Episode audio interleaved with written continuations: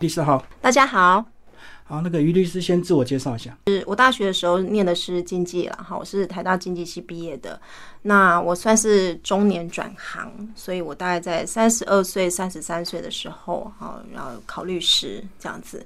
那目前职业应该有快十年的时间。好，那自己独立职业的时间是从大概是从二零一九年开始。那在此之前呢，我一直是在做受雇律师。那目前自己有一间啊事务所，叫易捷法律事务所，哈，在这个中校新生捷运站附近。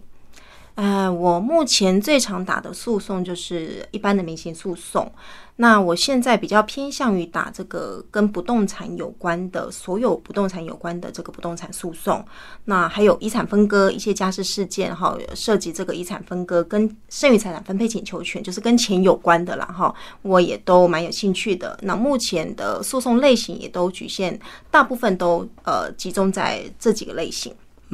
刚刚讲到不动产跟遗产，这个都金额都比较大哎，对，难度都比较高了，是不是？哎，其实不动产的类型哈，它很广泛啊。你如果说遗产分割涉及不动产，它也是不动产诉讼之一。对我而言，我的分类是这样子。嗯，哦，那因为结合你过去本身的经济专长，嗯，所以等于对这个数字比较有兴趣，就对。就老实说，我我在念大学的时候，对经济是兴趣是。还找不到对念经济的兴趣啦，但是我确实是对数字还蛮有兴趣的。我个人本身，嗯，我对数字这一块是蛮有兴趣的。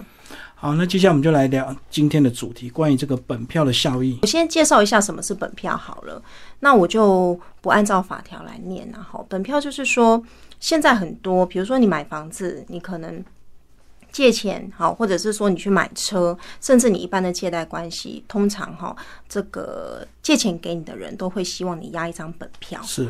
那所谓的本票是什么呢？本票就是呃，当然发票人在上面签名盖章，然后你上面要注明你的这个票面金额是多少。好，再来就是发票的年月日，再来最重要就是上面一定要注明本票两个字。好。那本票一个特色就是它必须是凭票支付，就是你要没有任何条件之下呢，就是呃担任支付的一个一个性质，也就是说要无条件付款的一个性质。所以呃本票啊依据这个票据法的规定哈，就是我刚才讲的，简而言之呢，就是发票人签发一定的票面金额，然后在指定的付款日呢，呃无条件的支付给收款人或支票人的一个票据。所以这样讲，本票看到之后就没有任何理由一定要给对方钱。原则上是这样。嗯，依据票据法规定，它有五件事情是绝对必要记载事项。是哈，那五个呢？第一个就是发票人一定要在上面签名盖章，好签名好就可以了。再来就是说，你要注明这个发票的年月日，也就是发票的日期。好。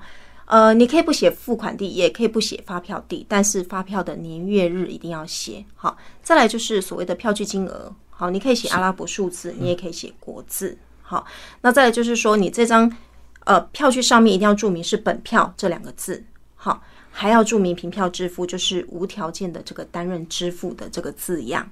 好，那要注意什么事项？其实就要看你从什么角度去谈本票啦。所以发票人，首先我们最常面对就是发票人常常会被呃，就是执票人也好，就去申请这个本票裁定强制执行，这是发票人最常遇到的一个状况。好，我们等一下可以再细部的来分享。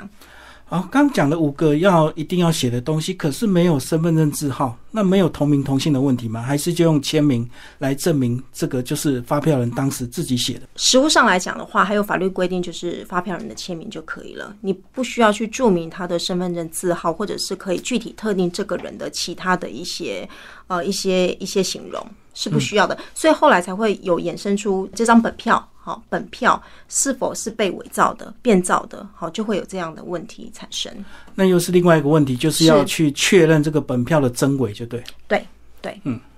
好，我们刚刚讲的是本票是签的人，也就是所谓的借钱的人。好了，那收到担保的人是支票人，那他有什么要注意的？支票人什么要注意？支票人最需要注意的就是时效的问题。依据这个票据法的第二十二条哈，因为我我我我今天的重点可能我会比较呃着重在这个本票裁定强制执行的申请这一块。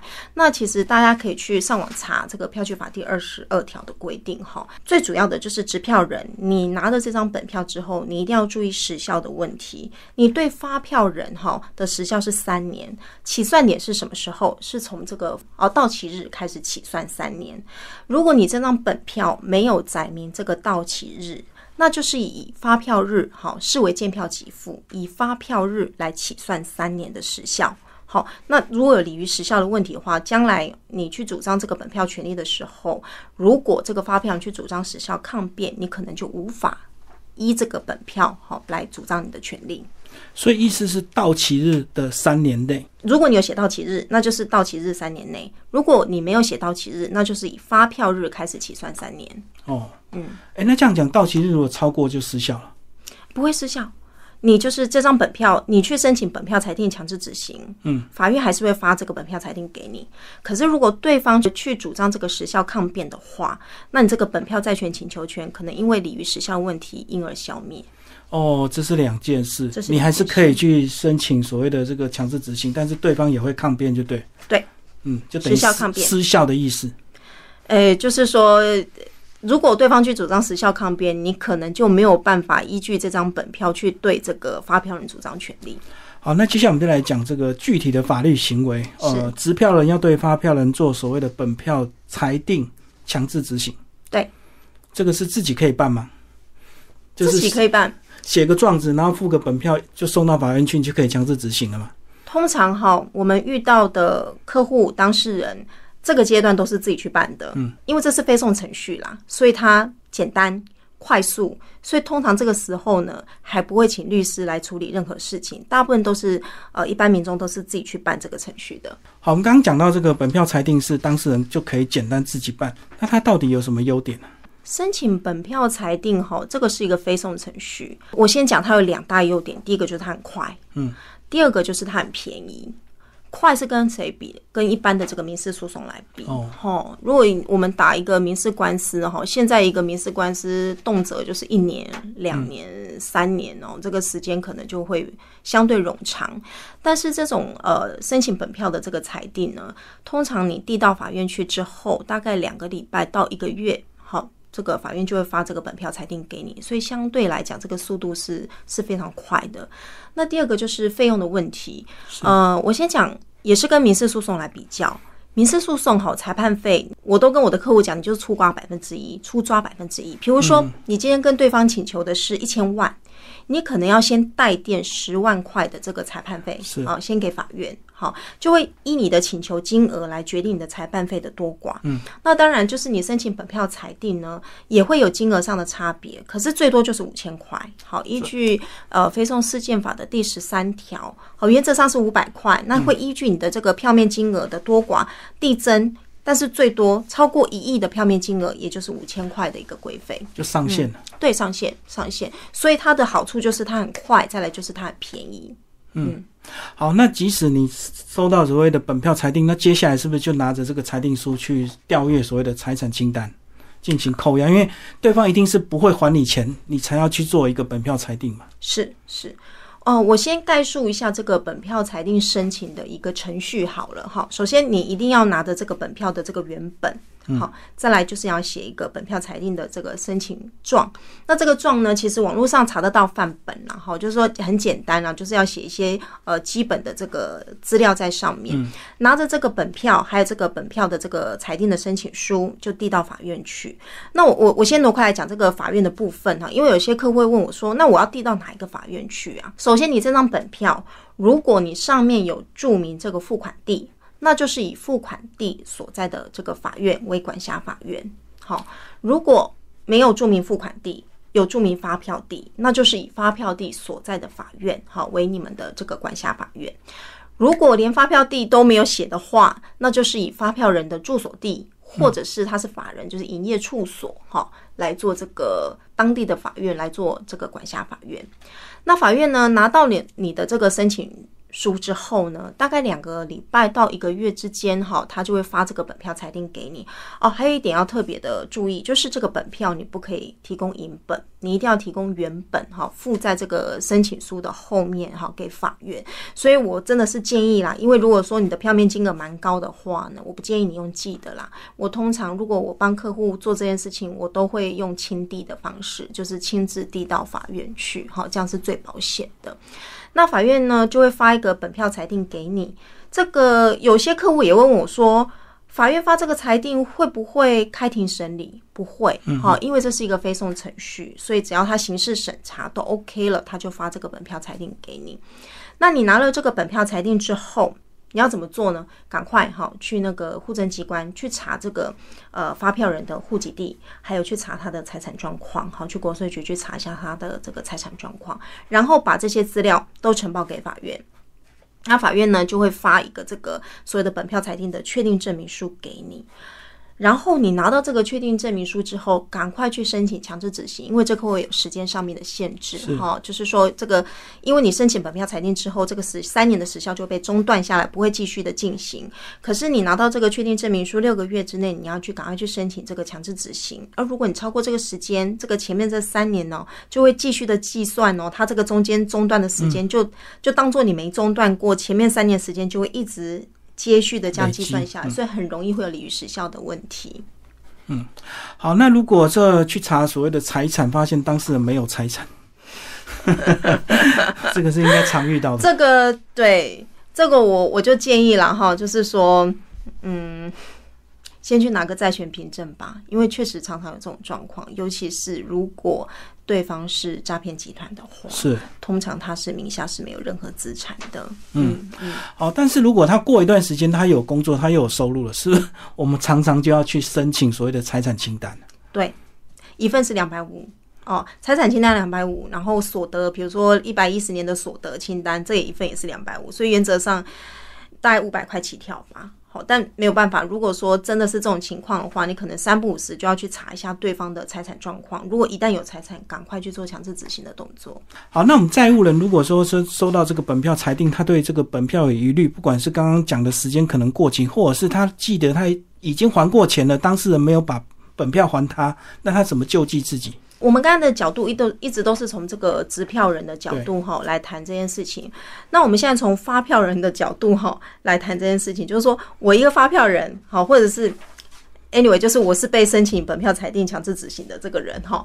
我拿到的这个本票裁定之后啊，如果我发现说这个本票上面根本没有五个我刚才讲的绝对必要记载事项啊，比如说根本没有发票年月日，这个时候你的救济程序是抗告。也就是收到这个本票裁定十日之内哦，赶快去向这个法院哈提起抗告。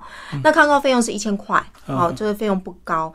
那通常抗告会被驳回，是因为呃，法院当初在收到这个执票人的本票裁定的申请申请的时候，一定会去审查说这个五个绝对必要记载事项是否都具备。所以这个法院的失误啊。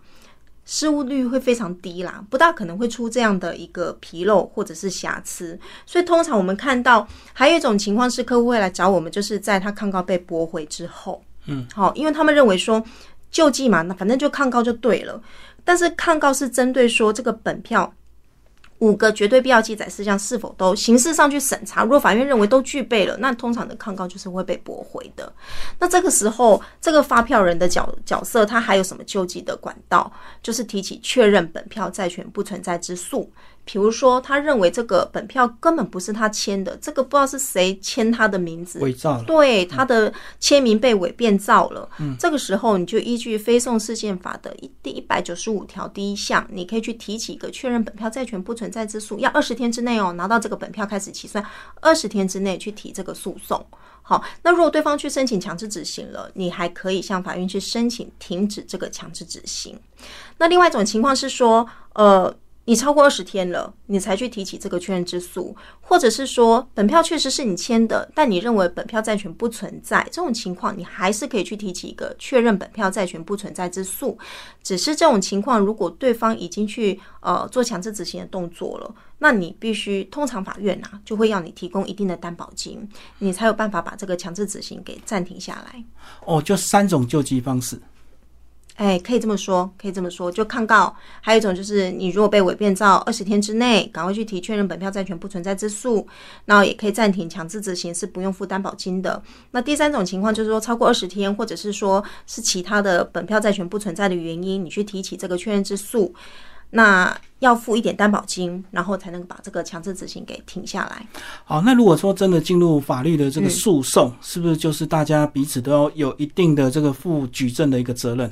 是哇，这个就是呃，我觉得本票裁定哈的申请，其实在实务上面它的争议性不大，然后也蛮快的。可是通常这样子的一个争议都发生在后段，就是提起确认之诉的整个诉讼过程，会有一些呃问题是需要特别注意的。像我刚才讲抗告，通常抗告都是会被驳掉的。嗯嗯，对。那打这个确认之诉哈。呃，我可以分两个部分来来跟大家分享一下哈。首先，第一个就是说，假设今天甲欠乙钱，甲也签了一张本票给乙，可是甲一直不还钱，嗯，那乙就想啊，我是要去打民事诉讼去告你还钱呢，还是要拿这张本票去做个本票裁定强制执行的申请？如果是我，我一定会选择后者嘛，因为快又便宜。又便宜，对。对。可是这时候甲呢，如果去提起了一个。拿了这个本票裁定之后，发现说，哎，我要去提几个确认本票债权不存在之诉，那这个诉讼过程会产生什么问题呢？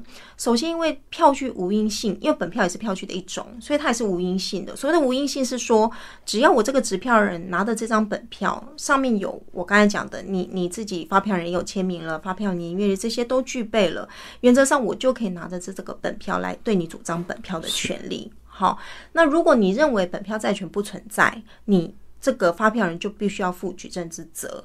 只有一种情况是最特别的，举证责任会移到这个支票人这边的，就是借贷关系。也就是说，这张本票的签发是基于借贷关系，担保这个借贷的债权债务关系的话，这个时候支票人必须要先证明确实有这个借贷关系存在。那有的时候我们担任的是这个支票人这边的律师，那支票人就会跟我说：“啊，我有借据啊。”借据就可以证明了吧？那其实我的经验来讲啦，就是说法院通常除了借据之外，还要你证明你确实有交付这个借贷金额，要有金流，要有金流。比如说，你如果现金交付，你可能要有人证啊，你甚至当时有录音录影。你如果是汇款。转账就是要有个明确的金流，你有交付金钱的事实，再加上借据，好来证明说你们确实是因为这个借贷关系，然后这个发票人才签了这张本票，所以这个举证责任有时候会不一样，要特别注意。所以这样讲，假如你拿现金去借别人，对方签了一张本票给你，你没有所谓的金流，到时候可能变成你举证不利，你可能会打输官司，对不对？对我我觉得不管是本票的部分，或者是。在任何情况，其实我都不大建议，呃，用现金交付的方式。嗯，好，除非有些人会非常的谨慎小心，就是全程录音录音啦，那这样子就另当别论。是，或者是你有足够的人证来帮你，而且这个人证跟你还没有太大的利害关系，他的。证词的可信度才会被采纳，那不然的话，我都建议是要有明确的金流，比如说汇款的方式、转账的方式比较好。那回过来讲，就是我们刚才讲说，如果我们刚才有讲到时效的问题嘛，哈，时效问题是这样子，就是说，呃，通常打这个本票确认之诉啊，常常会有鲤鱼时效的一个呃的的状况，那这时候发票人就可以主张这个时效抗。变时效抗辩的话，就可以主张说，这个基于这个本票的债权请求权，因为已经离于时效而消灭了。那这时候持票人用什么方式来做补救呢？我在实务上会遇到呃两个方式可以来做补救。第一个就是说我可以主张啊，这个发票人他自己已经抛弃了这个时效利益了。嗯嗯，这是什么意思？就是说，嗯，这个发票人曾经跟我说过，曾经跟我表示过。我已经知道本票鲤鱼时效喽，但是呢，我还是会愿意基于这张本票来还你钱，只是我现在没办法还你钱。那么就很明确的，他已经抛弃了这个本票三年的时效利益。好，如果你可以证明到这一点的话，即便这个发票主张时效抗辩，你也可以跟法院主张说，但是他已经抛弃了他的时效利益。好，这是一种，另外一种是。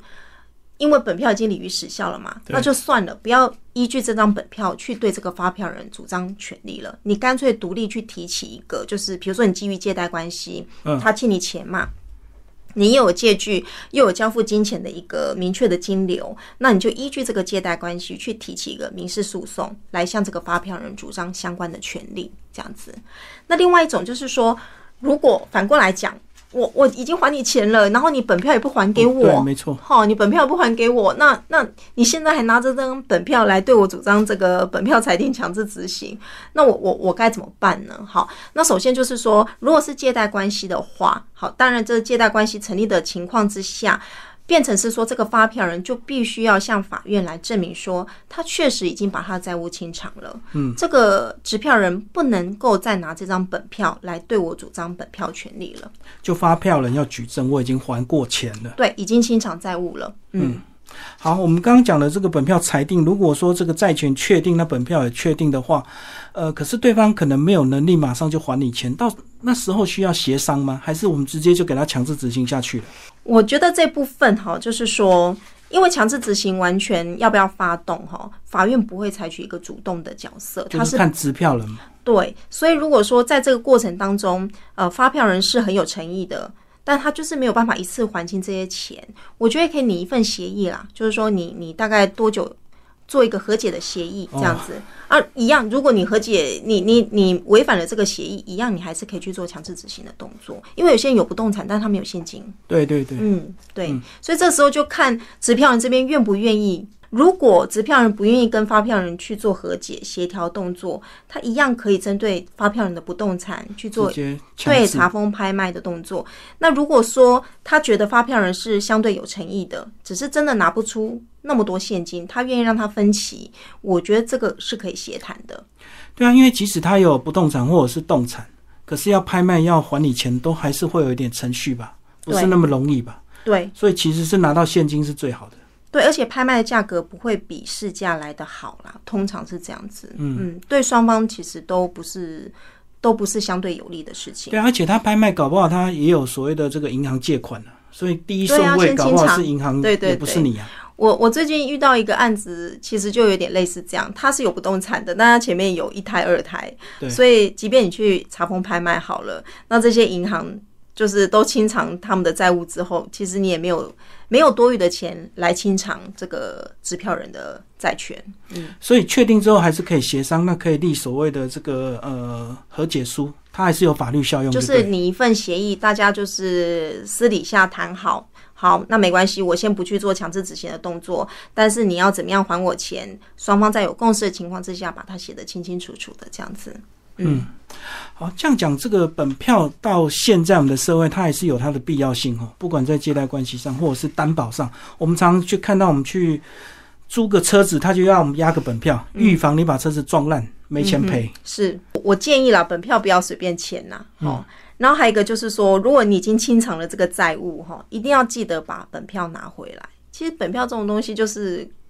一体两面的事情，它很重要。好像是说，当然我借你钱的人，我当然会希望你开张本票给我，你最好把房子也抵押给我，对我是多重的保障嘛。好，对我我我借钱人来讲是这样子，可是对跟别人借钱的那个人来讲的话，你签了一张本票，他这个借钱给你的这个人呢，除了这个借贷关系可以对你主张权利之外，他可以额外针对这张本票来对你主张权利，所以你是。